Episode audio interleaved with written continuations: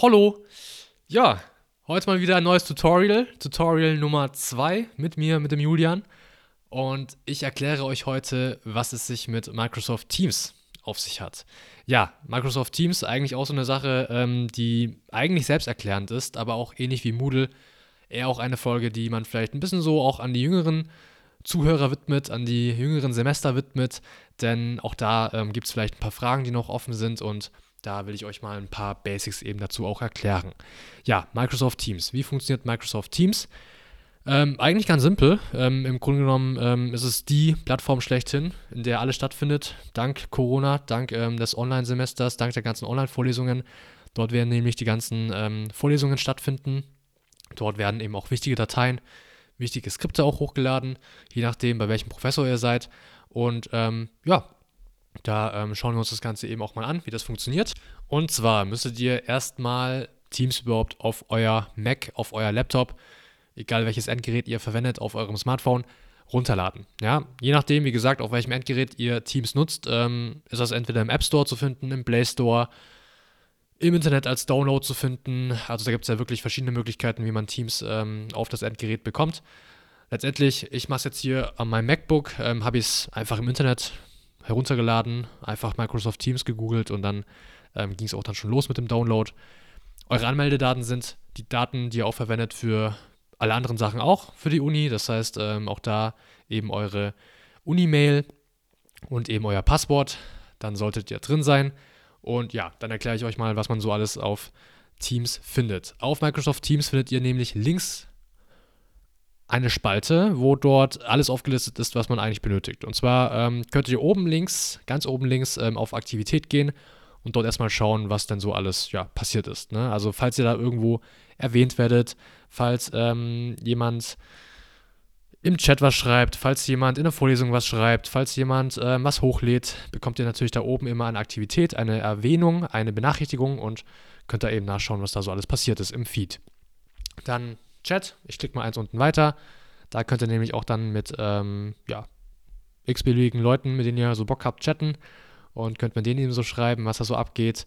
Könnt auch ähm, in den Gruppen natürlich schreiben und ähm, mit denen chatten. Auch das wäre eine Möglichkeit.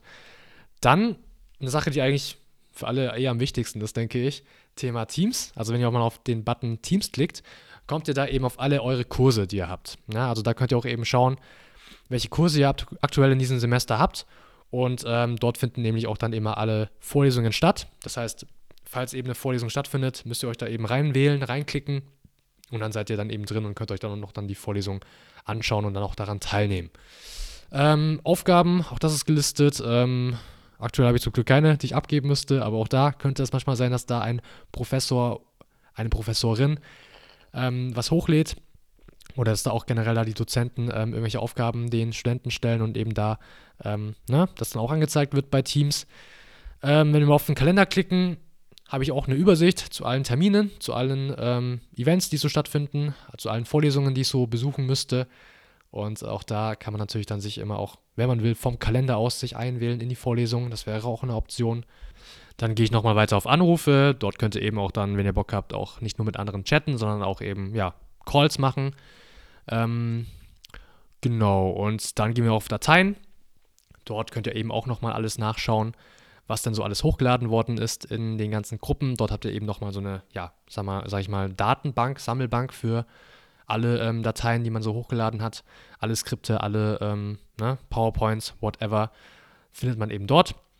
Und genau, kann es eben sich auch da nochmal runterladen und da auch eben nochmal schauen, was man so benötigt ähm, beziehungsweise auch da eben was hochladen, wenn man möchte. Und das war's auch schon. Ja, also wie gesagt, es ist ähm, eine sehr selbsterklärende Sache.